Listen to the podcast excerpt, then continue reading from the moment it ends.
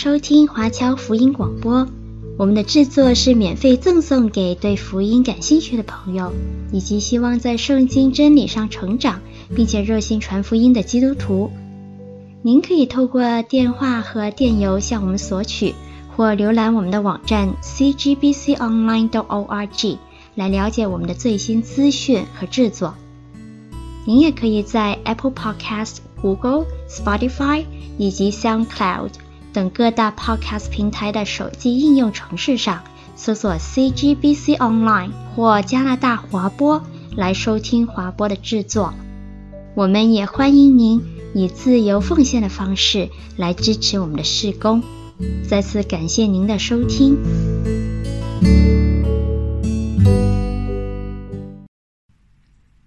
很多人不明白为什么基督徒星期天要一早起床去做礼拜，因为周间要九九六，工作很辛苦，到星期天还不抓紧睡个懒觉。这核心区别就是信心，信心就是所盼望的事能被实现的保证，这盼望就是更美的复活，信心也是未见之事的确据，这未见之事就是看不见的神。每星期带着信心去教会敬拜，就能遇见那看不见的神，还能确保自己以后有更美的复活。所以牺牲睡觉是值得的。在基督徒的成圣道路中存在许多困难，因为基督徒不是属世界的，自然会被世界排斥，就是受到社会各层面的排挤。星期天。不睡懒觉而要去教会，相比之下只是一个很小的困难。神的子民在这个世界上做光做盐的确不容易，因为我们不属于这个世界。在平日弟兄姐妹的生活中会面临许多压力，比如学校奖励学生的时候会审核学生的政治背景，为了信仰放弃保送名额与奖学金，这个值得吗？又比如被催婚的大龄姐妹在教会内找不到合适的结结婚对象，放下教会外的追求者，在教会这个女多男少的小圈子里边静心等候，值得吗？又比如一位在体制内工作的弟兄或者姐妹，为了能够继续的信耶稣，宁愿放弃工作，断了仕途，甚至永远贫穷。其实也许暗暗做门徒也可以。但为了专心信耶稣而放弃名利，值得吗？这些当然都值得。他们这样做，是因着信心看到了神，还看到了神将要给他们丰厚的赏赐，就是那更美的复活，进驻住进新耶路撒冷，永远与神同住。有没有弟兄姐妹心里现在这样想？我离学霸的边都摸不到。保送和奖学金都跟我无关，或者我已经结婚了，而且也不是体制内的，所以都跟我无关。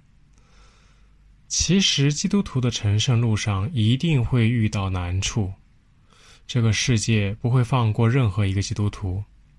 我们知道，如今中美冷战愈演愈烈，西方间谍总喜欢在教会里隐藏自己，从事各种见不得人的勾当。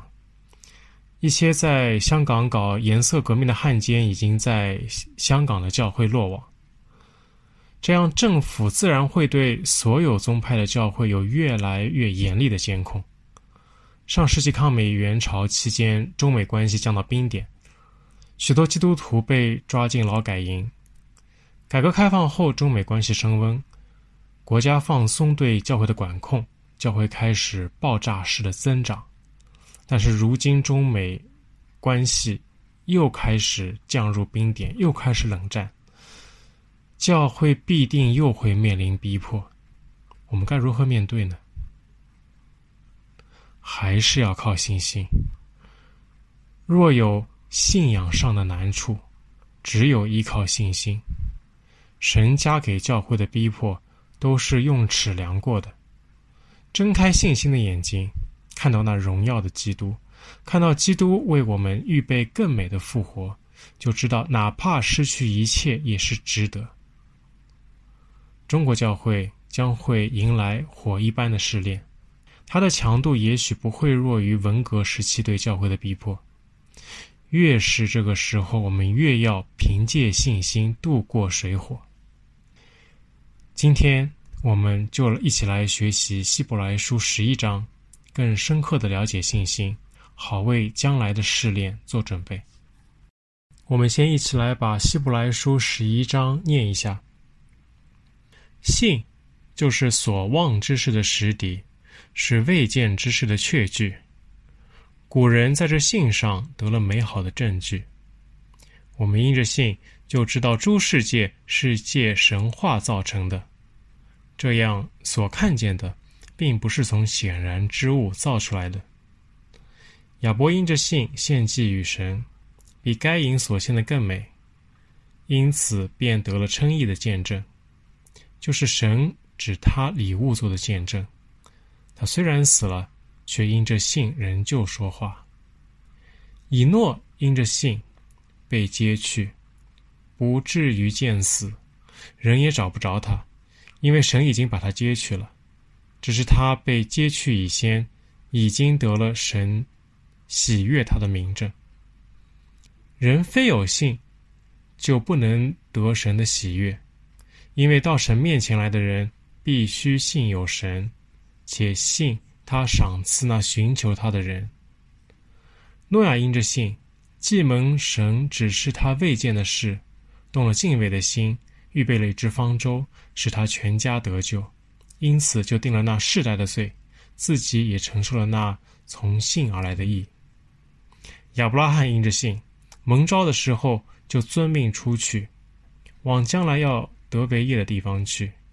出去的时候还不知往哪里去，他因着信，就在所应许之地做客，好像在异地居住帐篷，与那同盟一个应许的以撒、雅各一样。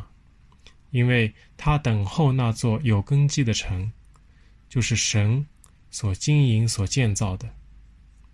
因着信，连撒拉自己虽然过了生育的岁数，还能怀孕，因他以为那应许他的是可信的，所以从一个仿佛已死的人就生出子孙，如同天上的星那样众多，海边的沙那样无数。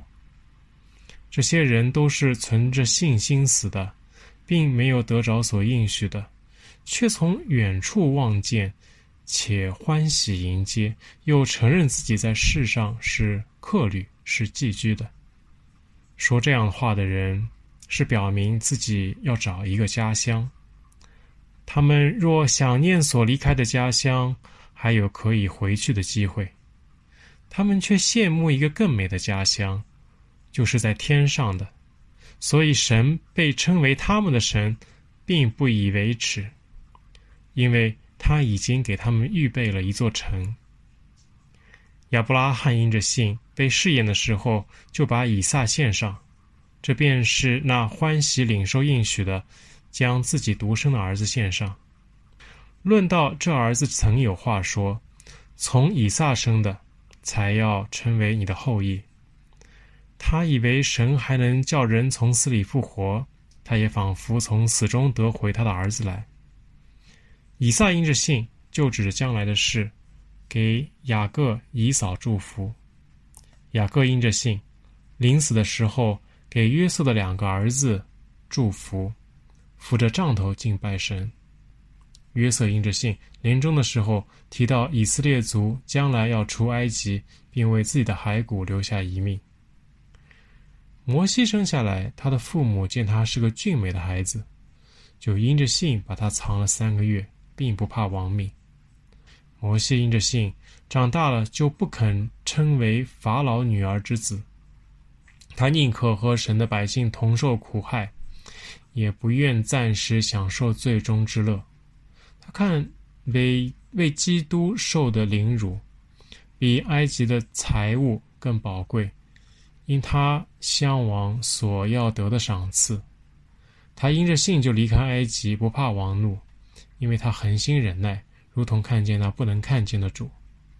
他因着信就守逾越节，行洒血的礼，免得那灭长子的临近以色列人。他们因着信过红海如行干地，埃及人试着要过去，就被吞灭了。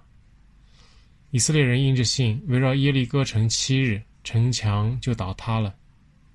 基女拉合因着信，曾和和平平的接待探子，就不与那些不顺从的人一同灭亡。我又何必再说呢？若要细说，基甸、巴拉、参孙、耶弗他、大卫、撒母耳和众先知的事，时候就不够了。他们因着信，制服了敌国，行了公义，得了应许，堵了狮子的口，灭了烈火的猛士，脱了刀剑的锋刃，软弱变为刚强，征战显出勇敢，打退外邦的全军。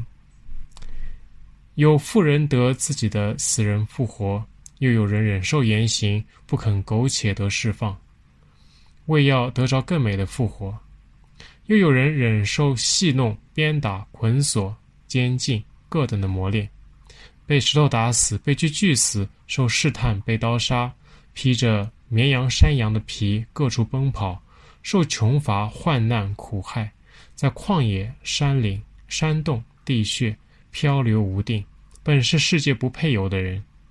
这些人都是因信得了美好的证据，却仍未得着所应许的，因为神给我们预备了更美的事，叫他们若不与我们同德，就不能完全。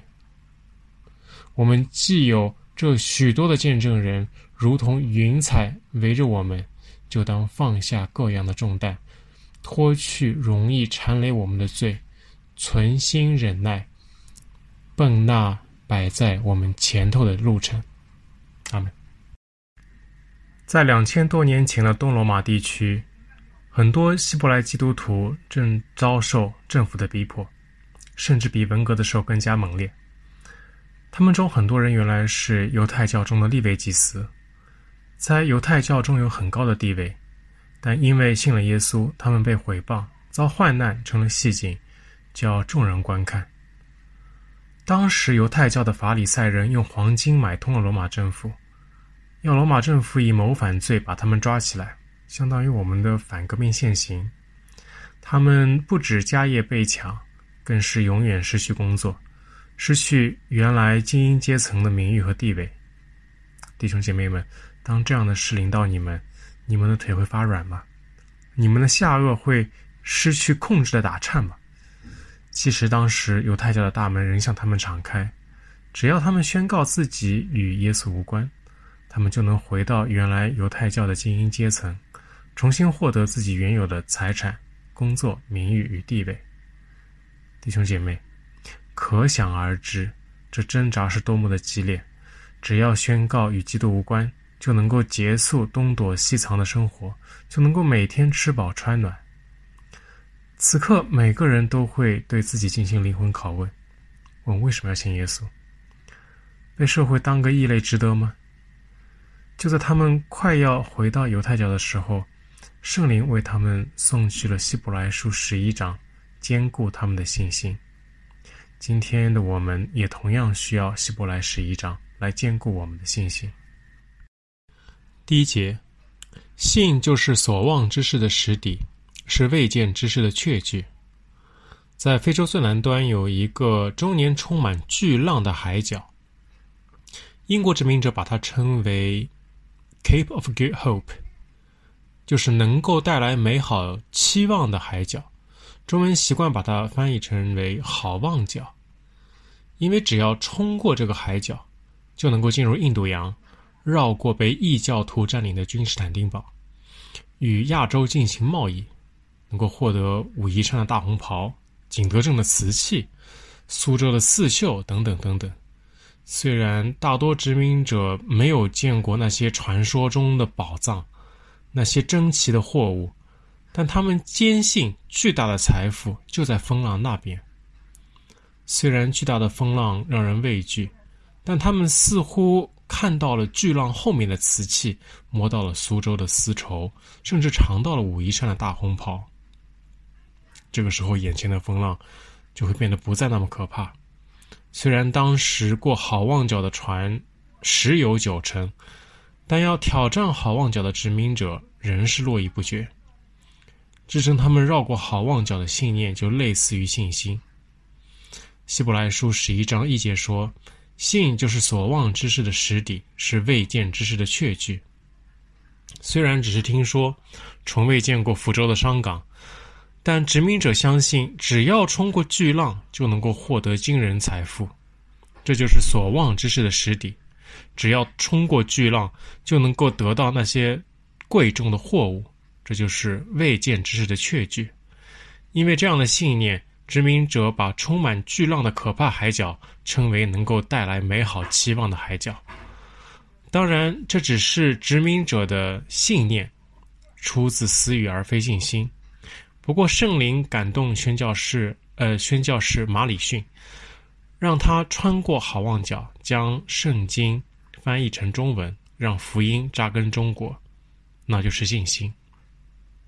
当时的交通非常不便，即使到了中国，满清政府也不允许宣宣教士入境。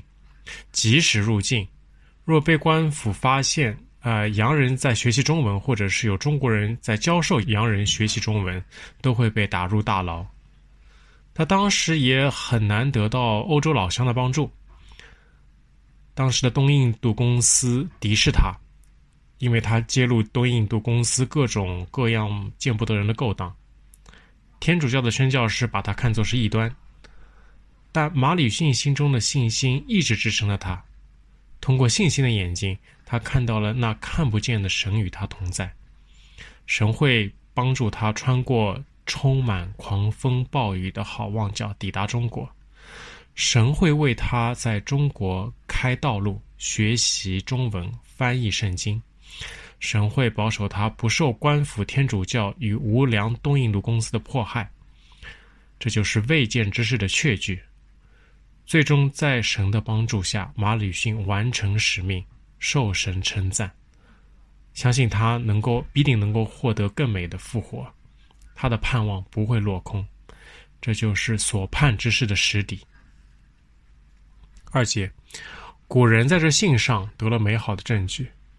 古人是指接下来，呃，介要要介绍的人，就是整个十一章里边要列举的信心英雄们，他们都能睁开信心的眼睛，看到那荣耀的神与他们同在，帮助他们完成远远超越自己的事情，最终让他们获得更美复活的愿望不会落空。三节。我们因着信，就知道诸世界是借神话造成的，这样所看见的，并不是从显然之物造出来的。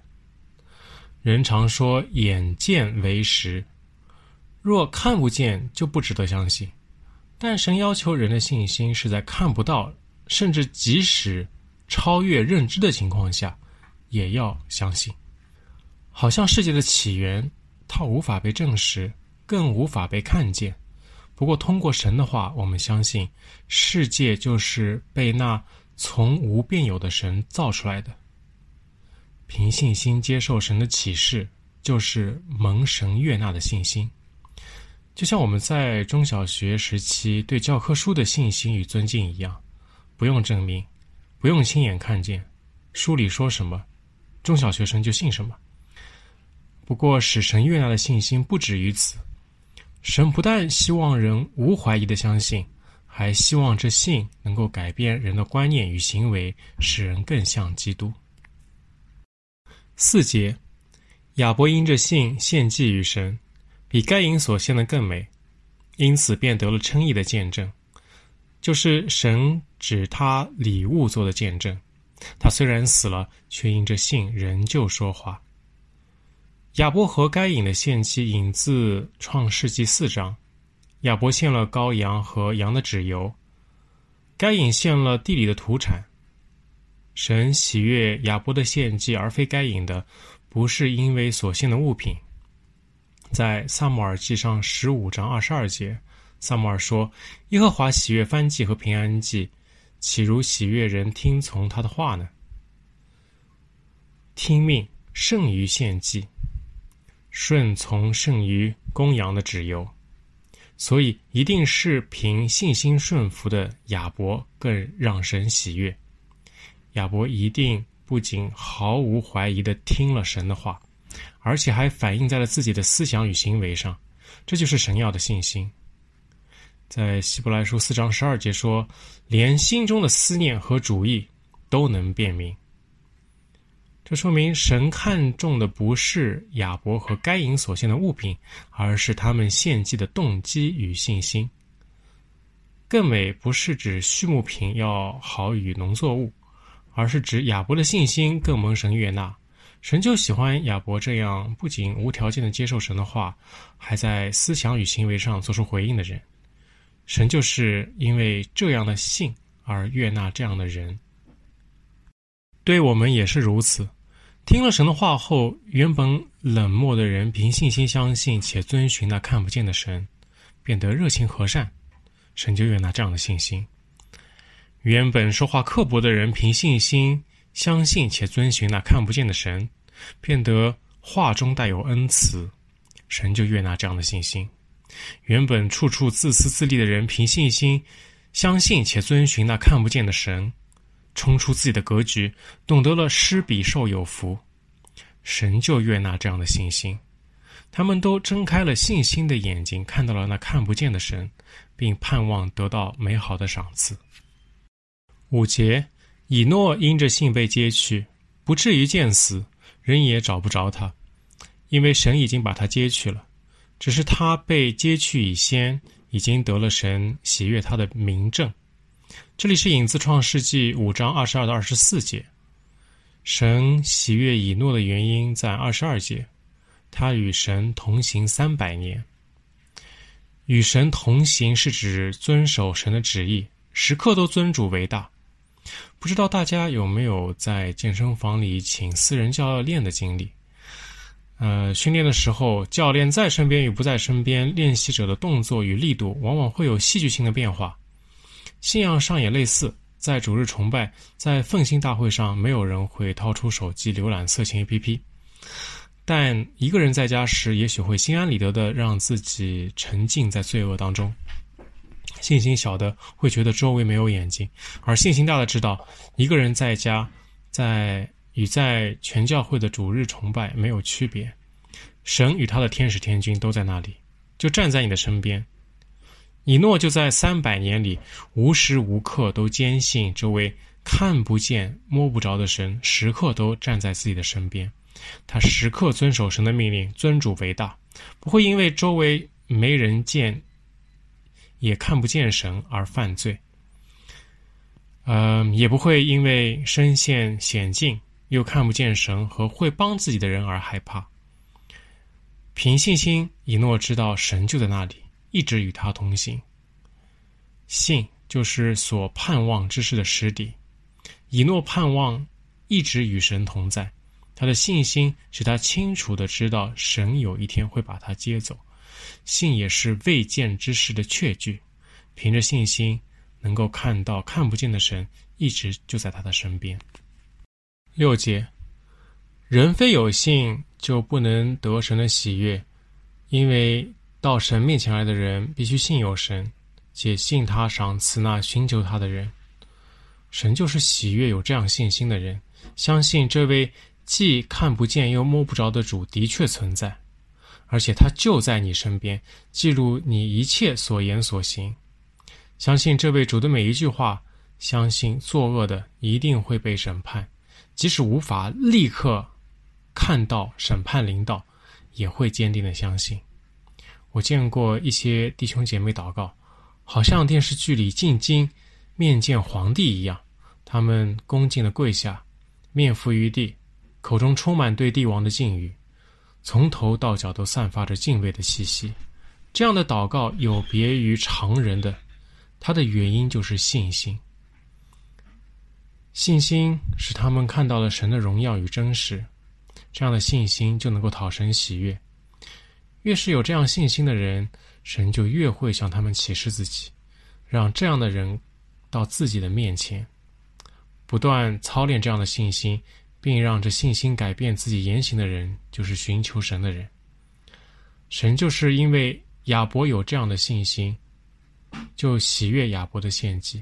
神也是因为以诺有这样的信心，就大大的赏赐以诺，把以诺接去，不致见死。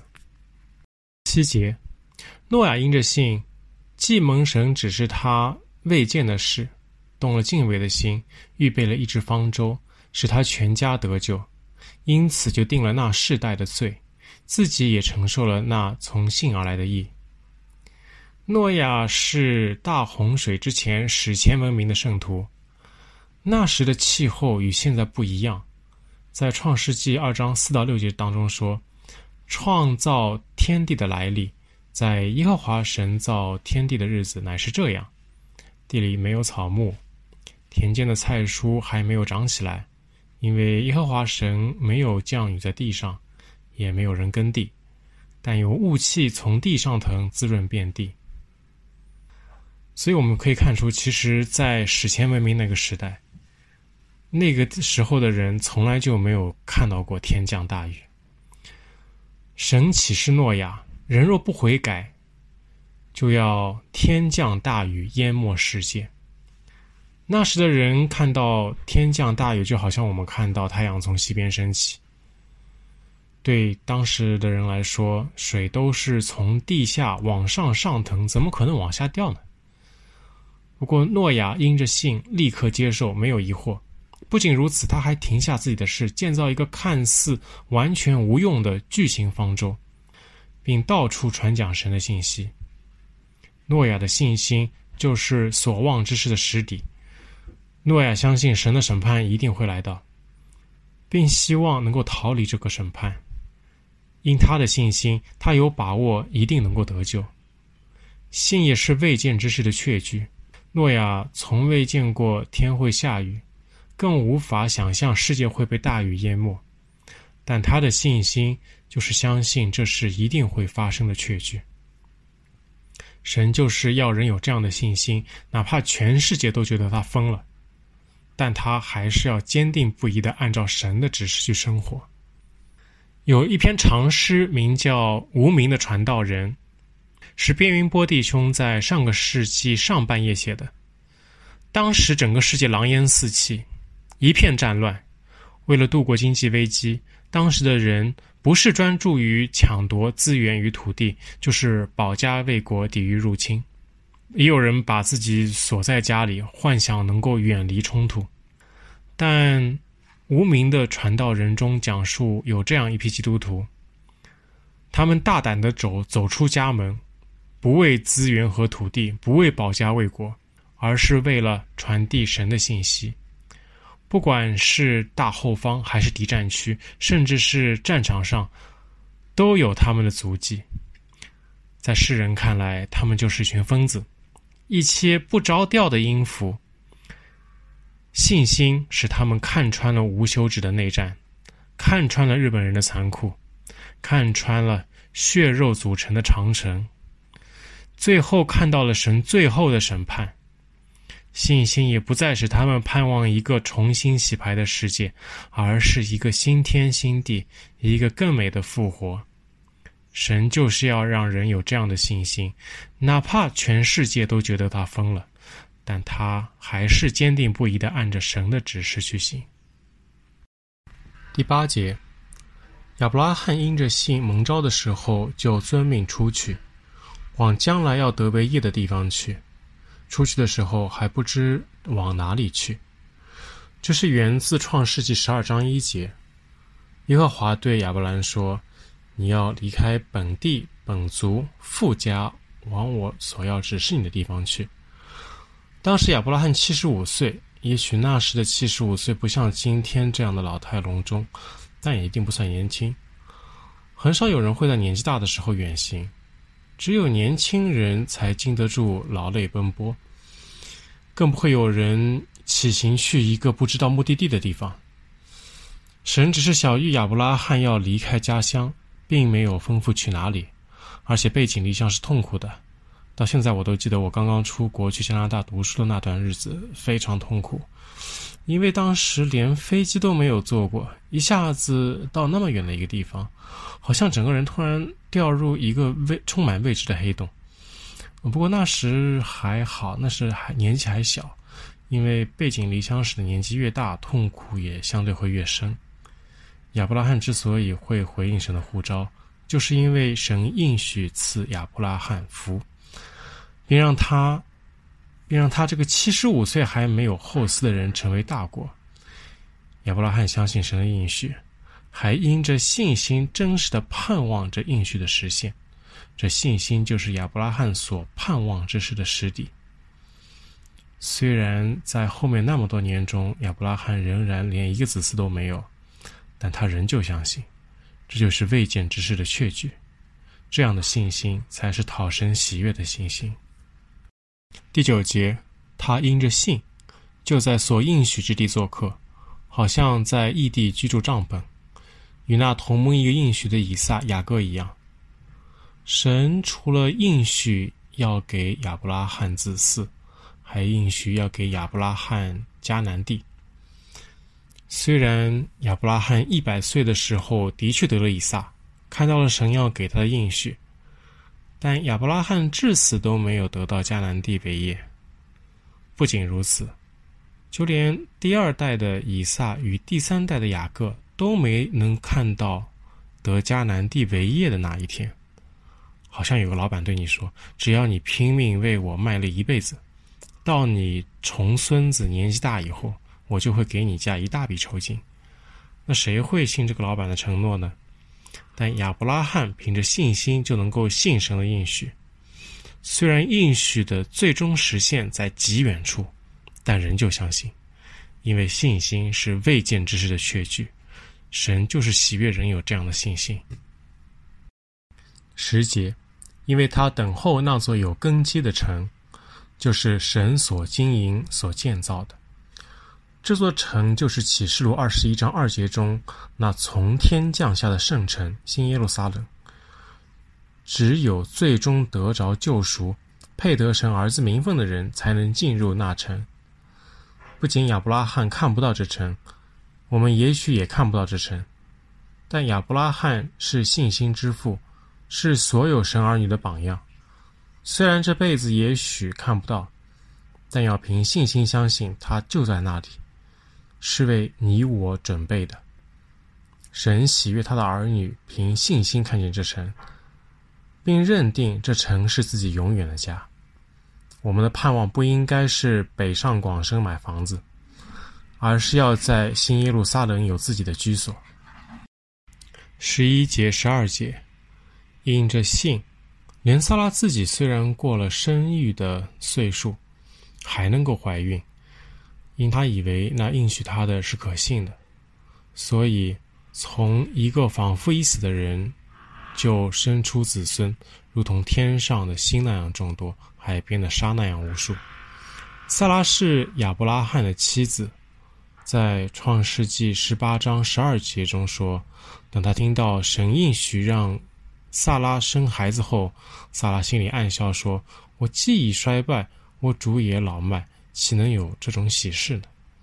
萨拉当时已经绝了经，按自然律，她已不能生孩子。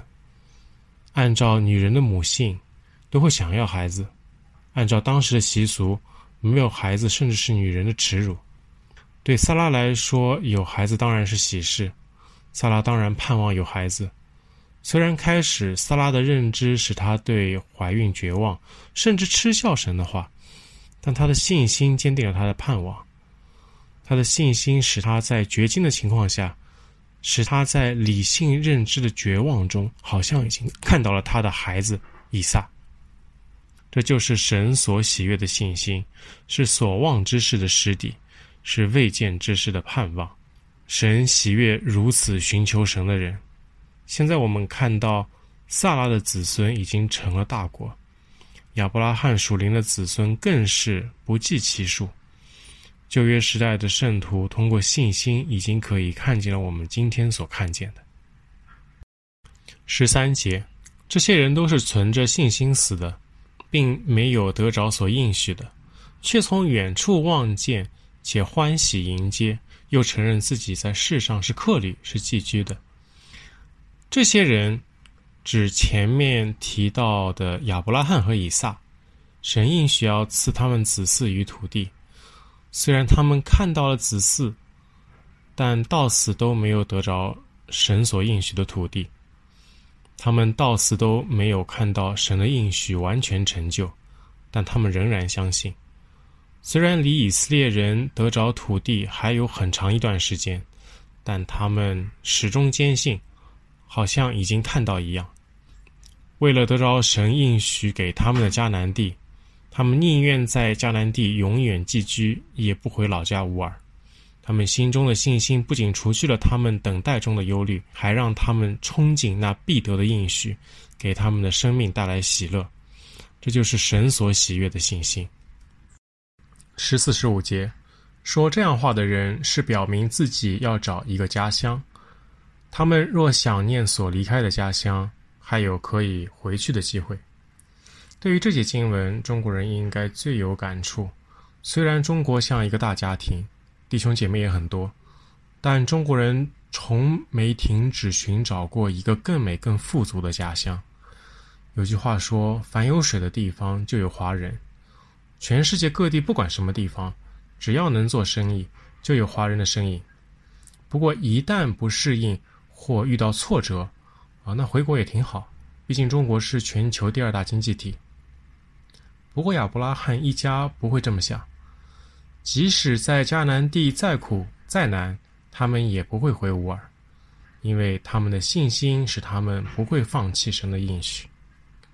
十六节，他们却羡慕一个更美的家乡，就是在天上的，所以神被称为他们的神，并不以为耻。因为他们已经给我们预备了一座城。我们看到，与天上荣美的家乡相比，地上的家乡根本不值得留恋，更何况地上的城都是一座座将要灭亡的城，终有一天都会在神的审判下灭亡。那更美的家乡，就是神在启示录中应许的新耶路撒冷，在那里没有灾难，没有疾病，没有压迫。能与神永永远远一起同住。那些深深相信的人，那些定睛新耶路撒冷的人，是真正亚伯拉罕从信心所生的儿女。看着眼前繁华的大上海，谁会想到这座是正在走向灭亡的城市？看着战乱纷飞，到处是贫穷饥饿的巴勒斯坦。谁会想到新耶路撒冷将会降临在那里？但信是未见之事的确据，凭信心就能够看到事件的真相。只有这样的信心才是达标的、讨神喜悦的，而不是给神蒙羞的。神只愿做这样人的神。今年的经济情况很不好，像恒大、碧桂园那样的大型企业，一家接着一家倒闭。我们公司的中国分部已经从几百个人裁撤到了，包括我的七个人。今年的经济情况可以说是十年来最坏的，也可以说是今后十年里最好的。面对这样的经济大环境，许多弟兄姐妹整天都唉声叹气，这完全可以理解。但是对于信主的人来说，这不应该。当《黑客帝国》里的男主角吃下一颗药丸后，他看到了一个完全不同的世界。同样，当我们睁开信心的眼睛，也会有一个全新的发现：这世界是一个旧的、充满罪恶、将被取代的世界。启示录十八章中说到一个女人，他就是大臣巴比伦，他与世上的众王行淫，且辖管他们。这大臣就是这个世界的资本系统。是魔鬼的住处和各样污秽之灵的巢穴。这个系统到处制造纷争与破坏。在中国，它使我们不停的内卷，九九六，没有时间去教会。在国际上，它控制着许多国家的总统任命，使美国无法进枪，使北约不断东扩，使台海永无宁日，甚至使整个斯里兰卡这样的国家破产。启示录十八章说：“天哪，众圣徒、众使徒、众先知呢，你们都要因他欢喜，因为神要使这大城倾倒，使他永远成为荒场。地上的君王与客商都为他哭泣，但神的子民为何也要为他哭泣？道，我看道要因他的破败而欢喜。我们不用害怕他的倾倒，因为巴比伦的倾倒预示神的公义已经被彰显。同时，那神为我们预备的城市也快要降临。我们羡慕新耶路撒冷。这个更美的家乡，而非那充满欲望的巴比伦。弟兄姐妹也不用担心今天的生活，因为信心会使你发现，神的审判天使会像越过以色列长子那样越过我们。十七节，亚伯拉罕因着信被试验的时候，就把以撒献上，这便是那欢喜领受应许的，将自己独生的儿子献上。这里出自《创世记》二十二章十到十二节。亚伯拉罕一百岁的时候，总算得着一个儿子以撒，但神要求亚伯拉罕献上自己一百岁时才有的唯一儿子。年纪这么大才有孩子，如果这孩子没了，那就很难有把握再有了。所以，往往年老得子都会特别疼爱自己的孩子，但因着要领受神的应许。所以亚伯拉罕可以毫不吝惜的舍了自己的独生爱子，这就是神喜悦的信心，这就是迎接更美家乡的正确姿势。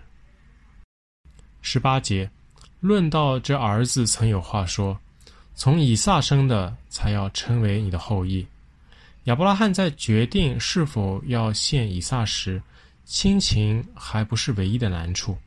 神曾经应许以从以撒生的。才称为亚伯拉罕的后裔。如果以撒死了，那神的应许岂不落空？此时神的命令完全不符合常理。不过神要求的信心是要超过常理的信心，这就是未见之事的确据。不合乎常理，就等于那未见之事。神最初呼召亚伯拉罕的时候，就是不告诉他目的地，只让他离开家乡。好像让亚伯拉罕闭着眼睛往一个黑洞里跳，现在让他杀了以撒，又是一个超越常识的命令。亚伯拉罕好像又要面对一个黑黑的大洞。信是未见之事的确据，神就是要人凭着信心依靠神，过于依靠自己的理性。十九节，他以为神还能叫人从死里复活，他也仿佛从死里得回他的儿子来。当然，人不是死的，是活的。虽然人暂时不能理解神的话，但可以运用理性来推测、调和，帮助自己顺服神。不要真的像跳黑洞。亚伯拉罕凭借信心，非常创造性的认为神会使死人复活，这样的神的应许就不会落空。亚伯拉罕推测的不错，神的确能使死人复活，只是。真正用来献祭的不是亚伯拉罕的独生儿子爱子，而是神自己的。亚伯拉罕经过这样的心理路程，就像从死中得回他的儿子。像这样的理性推测也是信心的一部分。神让亚伯拉罕在远处看到了基督十字架的影子。二十二十一节，以撒因着信，就指着将来的事给雅各、以扫祝福。雅各因着信。临死的时候，给约瑟的两个儿子各自祝福，扶着杖头敬拜神。这里的以撒和雅各为子孙祝福，更像是在说预言，呃，不是说说吉利话讨点喜气，更不是按照自己的私意对每个儿子做封赏。其中雅各对他十二个儿子中犹大和约瑟的预言就非常的美，但是对。但与便雅悯就没有一点喜气，甚至可谓是恐怖。这里的预言就是凭着信心看到将来的事，这就是未见之事的确据。能做这样的预言，都是有信心的表现。不过，以撒在初期祝福的时候，的确有私心。呃，这里引自创世记二十七章二十七节，二十七到四十节。以撒有两个儿子。大儿子以扫和小儿子以撒，以撒喜欢吃野味，以扫又善于打猎，所以以撒偏爱老大。老二善于烹饪，能在厨房里帮妈妈的忙，所以利百加偏爱小儿子。利百加教雅各用诡计骗得以撒对他所偏爱大儿子以扫的祝福。嗯、当以撒发现的时候，在创世纪二十七章三十三节有这样的记录，以撒就大大的战惊。不知道做父亲的弟兄看到以后是否会感到奇怪？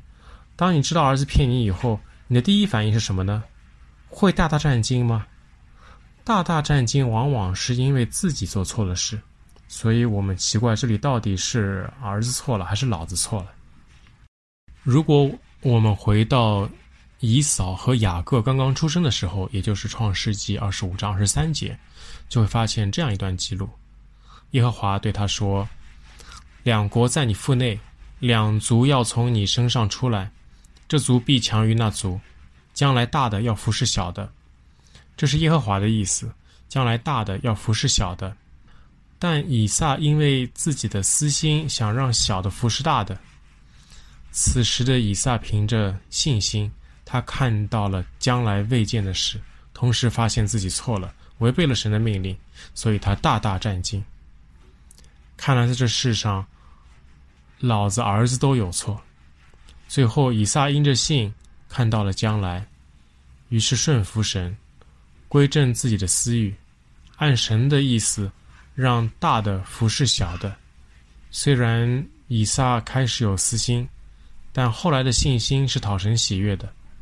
虽然以撒尚未看见大的要服侍小的理由，但他凭着信心照做，这也是未见之事的确据。二十三节。摩西生下来，他的父母见他是一个俊美的孩子，就因着信把他藏了三个月，并不怕亡命。虽然约瑟使法老强盛，但四百年来一个半的大明朝都过去了，改朝换代后的法老估计没什么文化，不知道约瑟的作为，就如清军刚入关的时候不知道有孔孟，所以他不但没有后代以色列人，反而觉得他们是个威胁。于是，对以色列人采取温水煮青蛙式的方式来实行种族灭绝，这就是杀死所有的男婴。谁敢违抗王命呢？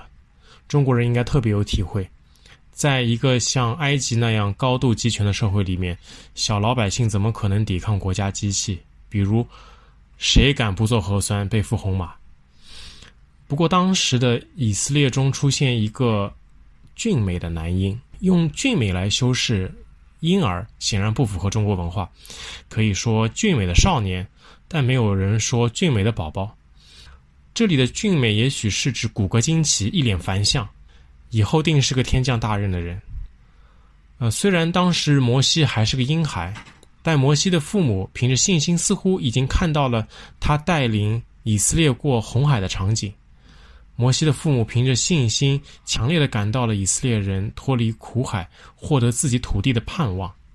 面对亡命，面对国家机器，好像面对约伯记中的利维坦，巨大恐怖。呃，但摩西父母凭着信心直面利维坦的巨大恐怖，藏了这男婴三个月。这信心就是盼望离开埃及的实底，得到未见土地的确据。神就悦纳这样的信心。二十四节，摩西因着信长大了，就不肯称为法老女儿之子。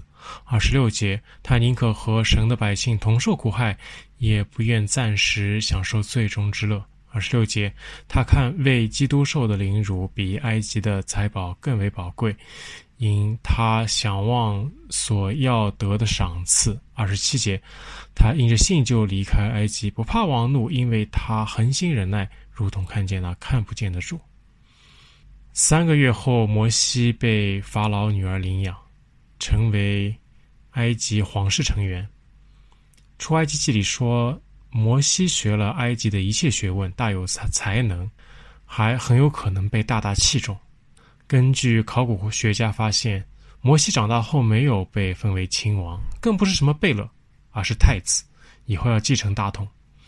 但摩西凭着信看到了那新天新地，他凭着信盼望得到万军之耶和华神儿子的名分，而不是法老儿子的名分，所以他不能割断自己与以色列人的关系，哪怕是他先当法老再拯救以色列也不行。因着信，他不可能麻木着看着神的选民受逼迫，哪怕是一小会儿，他宁可和神的百姓同受苦害。也不愿暂时享受最终之乐，所以他失手打死了欺负以色列人的埃及暴力，而不是不管不顾。虽然他帮助以色列人会失去埃及的一切，从王座落入监狱，但凭着信心，他知道最最重要的是要抓住耶稣基督这唯一的且超越时空的救恩。弟兄姐妹会不会对这些经文感到有些奇怪？他看为基督受的凌辱比埃及的财宝更宝贵，啊，这里是有些费解啊，因为实在是时空错乱。基督道成肉身受苦是两千多年前的事，而摩西在埃及是三千五百多年前的事。不过，耶稣的十架救恩，我们说是跨越时间和空间的。每个人能获得的终极盼望，就应该是十架救恩。摩西睁开信心的眼睛，似乎穿越时间和空间，看到了世界的结局，看到了耶稣的十架救恩。我想，摩西也许也凭信心听到了启示录十八章十节，世界君王集体的哀嚎：“哀哉，哀哉！巴比伦大城，坚固的城啊！一时之间，你的刑罚就来到了。”所以，埃及的宝藏。根本就如同粪土一样。于是摩西看基督受的凌辱，也就是十十架救恩，远超过埃及的财物，那些必定灭亡的财物。所以摩西盼望得到的当然是耶稣的救恩，而非埃及的财物。这信心不是摩西独有的，而是每个新约中的弟兄姐妹都可以拥有。上世纪初，有位传道人叫宋尚杰，他曾在美国留学，取得化学博士学位，但他在回国的船上把那学位证书撕得个粉碎。那时的留美博士含金量要比现在高得多，学成归国以后必定是前程似锦，不可能像现在一样变成海带。不过信心使他看到天上为他存留的宝藏要远胜于地上的财富。于是他像摩西那样看基督的救恩为至宝，看地上的财富为粪土。于是他选择撕毁美国名校化学博士的学位证书，使自己回国后，嗯，能够不受到诱惑的专心传道。这样的人就是专心寻求神的人，他是聪明的。摩西又因着信，我猜他也许看到了以西结书一章那四活物之上的万军之耶和华。他的荣耀与可畏有谁可比？相比之下，法老的权势如同蝼蚁，忽略不计。所以摩西当然不怕王怒，因为他如同看到了那看不见的主。法老在主的面前，他就是蝼蚁，甚至还不如。于是摩西大胆离开埃及，这就是神喜悦的信心，不是只有摩西才有，你我都可以获得。在上世纪抗日战争当中，有一位、呃，在日本集中营里的姐妹，就曾经拍着桌子大骂，用刺刀顶着她的倭寇：“我要敬拜我的主，你为什么不让我敬拜我的主？”结果端着刺刀的这个小胡子倭寇就完全被这位姐妹的气场震慑。这就是神所喜悦的信心，不畏法老的强权，我们每个人都应该追求。二十八、二十九节，他们因着信，就守逾越节，行洒血的礼，免得那灭长子的临近以色列人。他们因着信，过红海如行干地。埃及人试着要过去，就被吞灭了。摩西逃离埃及四十年后，神又把摩西召回埃及，让摩西带领以色列人出埃及。其中，神施行许多超自然、超常识的神迹。为要让全世界知道耶和华是神，以色列也要用信心配合神行完这些神迹。神在出埃及记十二章让以色列人守逾越节，并用血涂门框来避开灭长子的天使。以色列人因着信，好像看到了那无形的天使，他们因着信，就照神的吩咐去做。后来神又把以色列人带到红海边，命海水退去，使以色列人走海底如同走干地。以色列人因着信，好像看到了神的恩典、慈爱与救恩。最后，以色列安全地通过了红海。但轮到埃及追兵时，他们眼里只有红海分开这样的自然现象，他们没有信心，看不到神的恩典、慈爱与救恩，所以被吞灭了。可见，拥有神所喜悦的信心，就必得救；没有这信心，就会如埃及人那样被吞灭。三十三十一，以色列人因着信，围绕耶利哥城七日，城墙就塌了。基女拉和因着信，曾和和平平的接待探子，就不与那些不顺从的人一同灭亡。这里是出自约书亚记第六章。摩西带领以色列人出埃及后，准备带领以色列人进入应许之地。在民数记十三章，耶和华曾让摩西派出以色列探子窥探迦南地。他们看到迦南地虽然肥美，流奶与蜜，但当地土著都住在高大的城池里，而且其中还有巨人。以色列人感觉自己向迦南地发起挑战，就好像渔夫挑战美国海军。显然，此时的以色列犯了大错。他们没有凭信心看到神有多大。以色列人盼望进入应许地，信心就是这盼望能够实现的实底，信心也是未见之事的确据。但对当时的以色列人而言，这未见之事就是神能够帮助以色列征战，使强弩灰飞烟灭。因为以色列人的信心不达标，第一代以色列人几乎都死在旷野里。在约书亚记中，第二代以色列人从旷野中成长起来。神让约书亚再派探子，虽然他们看到的还是高大的城墙、强壮的战士，但他们学会了凭信心刚强壮胆。这些探子途中还受到妓女拉合的帮助。拉合凭着信心看到神与以色列人同在，以后以色列必定成为迦南地的新主人。所有抵挡以色列的，一定会被除灭净尽。以色列凭信心看到了神的同在，刚强壮胆的进入迦南地。他们遇到的第一个高城大寨就是耶利哥，但神的只是超越人的认知。神只是让以色列不断的围绕着耶利哥转圈圈。虽然以色列不明白，但他们凭信心照做。第七日，耶利哥被攻破。拉合全家也凭信心得救。拉合凭信心看到了耶利哥的结局，这就是未见之事的确据。你有没有凭信心看到这个世界的结局呢？以色列人也是凭信心确信他们的盼望，这就是获得应许地，最终能够实现。他们也睁开信心的眼睛，看到神与他们同在，帮他们。神是帮他们征战的神。十二节，我又何必再说呢？若要一一细说，基甸、巴拉、参孙、耶夫他、大卫、撒母耳和众先知的事，时候就不够了。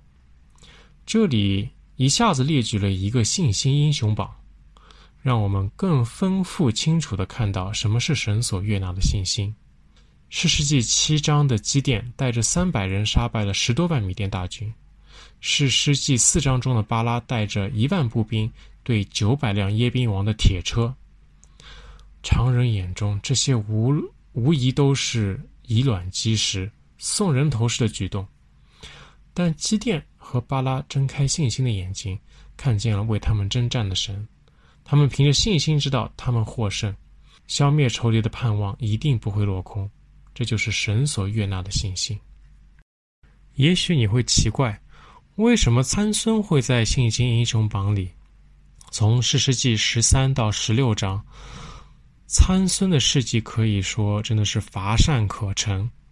他不遵守拿细耳人的誓约，与外邦人通婚，吃食狮子体内的蜂蜜，放纵情欲，到处惹事，还与妓女淫乱。最后竟然道出了自己的命门，就是不能理发。被制服后的参孙为要报仇，向神祈求再次给他力量。最后神应允，让参孙复仇成功。有人会说，参孙最后的祈求不能算凭信心，因为他最后侍奉的不是神，仍然是自己，是要为自己的失明与敌人的戏弄而复仇。若与亚伯拉罕献以撒，但以理跳失坑；保罗宁与基督分离，也要传福音，这些高大上的境界相比，参孙的祈求的确鸡毛蒜皮。那但是与我们的相比呢？我们得病的时候会祈求神的医治，其实就是像参孙那样让神侍奉自己；找伴侣的时候会寻求神的指引，其实就是像参孙那样让神侍奉自己；找工作的时候会祈求神开道路，其实就是像参孙那样让神侍奉自己。这些祈求其实都与参孙的一样鸡毛蒜皮，不过神都不会看清。许多生病的弟兄姐妹，直到临终都在感谢赞美，没有依靠医生或是别神。适婚年龄的弟兄姐妹坚持要神为他配个主内的，从未对不幸的动心。找工作的弟兄姐妹，家里哪怕只剩最后一粒米，但仍会对神充满盼望。心里没有向神发怨言，这样的信心神都不会轻看。绝望中的参孙最终没有失去信仰，没有感觉被神抛弃，或被忧虑抓住，如同鸵鸟。他还是凭信心紧紧抓住神。参孙的祈求虽不高大上，如同我们的一样平凡，但神不会轻看这样的信心。士师记十一章的耶弗他也是个有争议的角色，他向神许愿，用自己家人的性命来换取战场上的胜利。诗篇十五篇四节后半部分写道：“他发了誓，虽然自己吃亏，也不更改。”能做到这点，我想是需要信心的。比如说我在进食的时候，经常会因为软弱偷吃点零食。但耶夫他凭信心，好像看到了那看不见的主，他即使亲手烧死自己最爱的女儿，也不更改他对神的誓言。神不喜悦，当然不喜悦烧死活人，但神喜悦耶耶夫他绝不更改誓言的信心。大卫是位家喻户晓的信心英雄，他的信心事迹很多。不过，最闪光的还是在《撒母耳记上》二十四到二十六章，大卫他因着信，听凭主怒。大卫因为功高震主，所以扫罗王想杀他，从此大卫不得不过上颠沛流离的逃难生活。在二十四章追赶大卫的路上，扫罗去藏有大卫的山洞里面大解。此时的扫罗是孤身一人，又没有什么防备。大卫可以轻易杀死扫罗，结束自己的噩梦。不过扫罗是敌人，同时他也是神的受膏者。大卫知道灭扫罗是神的事情，而不是他的，所以他就放过了扫罗。嗯，二十六章，大卫夜里摸进扫罗熟睡的帐篷，又是一个杀死扫罗、结束自己逃难生活的机会。但大卫还是凭信心不杀扫罗，宁可逃到非利士地敌人的土地那里去苟活。大卫的信心使他坚信，能救他脱离追杀、脱离刀剑的是神，而不是自己手中的剑。所以，在危机的时候，大卫也不怕；在容易杀扫罗的时候，大卫也不会动手，因为。大卫凭信心知道是神在掌权，所以这是多了不起的信心。撒母耳更是人尽皆知的信心英雄，他的信心是众人皆醉我独醒的信心。撒母耳从小离开父母，在圣殿长大。呃，独职的大祭司以利和他亵渎神的两个儿子，可以说就是他的家人。他的信心使他从小在坏榜样的熏陶下出淤泥而不染。经受审判后，约柜返回以色列。呃，撒母耳接替以利的职位，劝以色列悔改。但整个以色列这个时候团结一致的要一个君王，而非神的护佑。以色列得到了扫罗，一个徒有外表但悖逆，还有些神经病啊，因为常有恶魔大大降在在他的身上。虽然神同意用大卫换掉扫罗，但又被扫罗到处追杀。撒母耳到死都没有看到以色列属灵复兴的希望。他一定是一个非常郁闷的传道人，他一生中满是黑暗与沮丧，连个属灵的同路人都没有。但在这样的环境中，他依然能够逆着世界而活，出淤泥而不染，众人皆醉我独醒，这就是伟他伟大的信心。后面和众先知的事，这里是指后面三十三到三十八节，三十三节。他们因着信制服了敌国，行了公义，得了应许，堵了狮子的口。这里的他们应该是指士师时代和列王时代帮助以色列脱离外敌的信心英雄们。面对强敌，他们睁开信心的眼睛，看到了神的同在和帮助，行了公义，得了应许，是也许是说像大卫那样凭信心行的公义，讨神喜悦。于是神与大卫立了大卫之约。堵了狮子的口，是说像但以理那样，因着信不从亡命，被推进狮子坑，结果狮子的口无法张开。三十四节，灭了烈火的猛士，脱了刀剑的锋刃，软弱变为刚强，征战显出勇敢，打退外邦的全军。这里是说，呃，比如说在但以理书三章中的三位信心英雄沙德拉、米萨。亚伯尼歌因坚持信仰，不敬拜别神，被丢入烈火。他们因信心在烈火中存活，灭了烈火，所以灭了烈火的猛士。在列王记下六章中，以利沙凭信心不仅不畏惧亚兰大军，还借着祷告擒住了整个亚兰大军，使以色列脱离了刀剑的锋刃。在士师记十六章中。失明且失去神力的参孙，借着信心祈求神重新获得神力，将自己献为死祭，与非利士人同归于尽。最后，信心使软弱的变为刚强。他死时所杀的非利士人，比活着时候杀的还要多。信心能使人在战场上显出勇敢。在士世纪，呃八章中。基甸凭信心，只率领三百人击杀了十多万敌军，最后在列王记下十九章，凭着信心打退外邦全军。啊、神的使者一夜间全灭了十八万五千的亚述大军。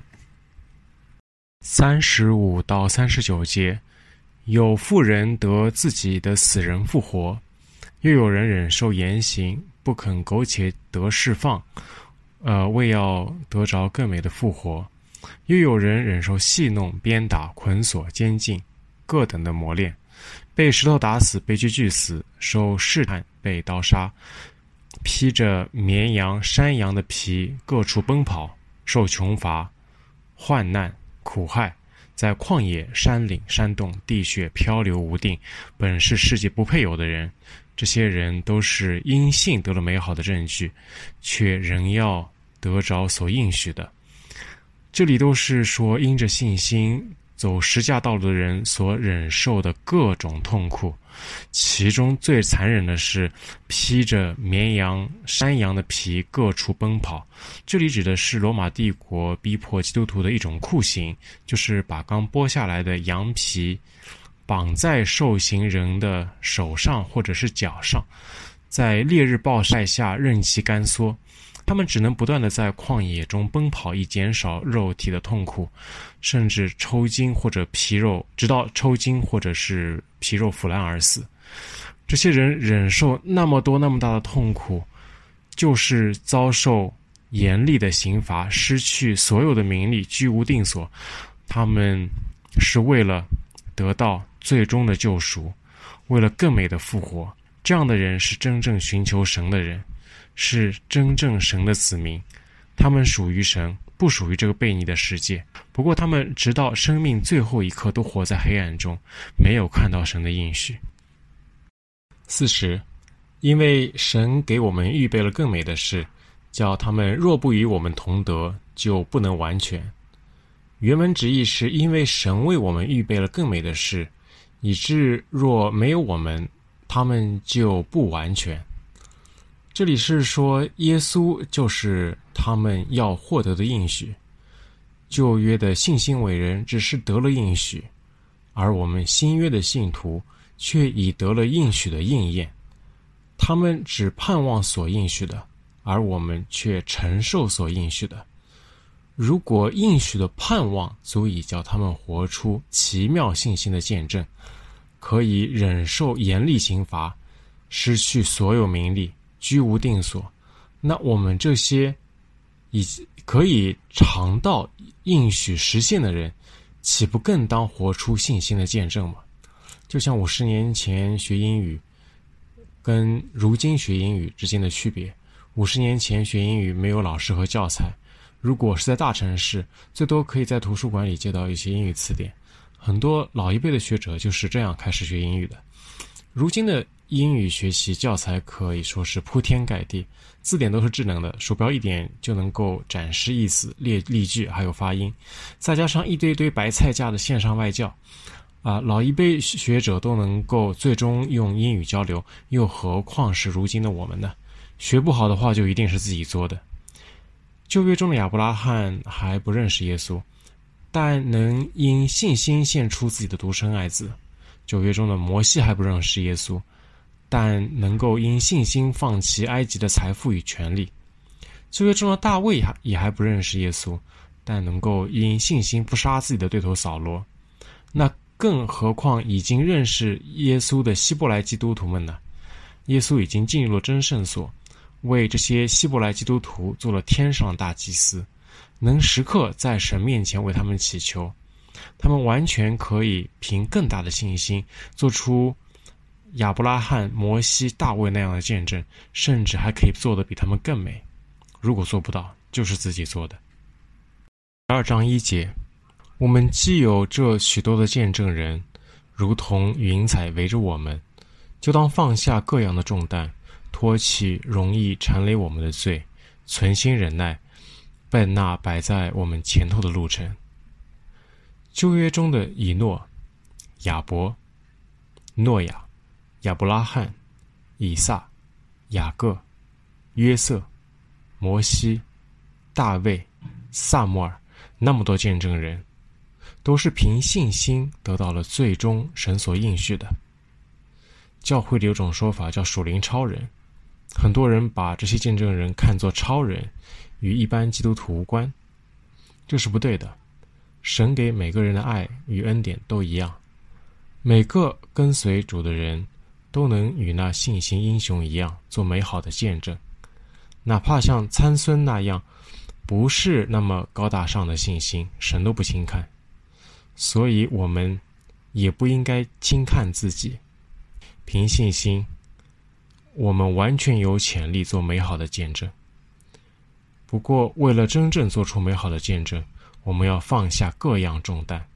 对当时的希伯来基督徒而言，他们要放下地上的名与利，甚至不惧怕死在狱中。这些都是当时希伯来基督徒身上的重担。他们需要放下这些重担。脱去贪恋世俗俗的罪，存心忍耐，最后必能做出美好的见证。对今天的我们更是如此。我们不仅有那么多旧约信心英雄的见证，还有教会中宋尚杰、边云波那些老一辈基督徒云彩般的见证。想想那些英国殖民者们，虽然好望角风高浪急，但一想到中国的财富，英国殖民者们便马上变得不畏风险，勇闯鬼门关。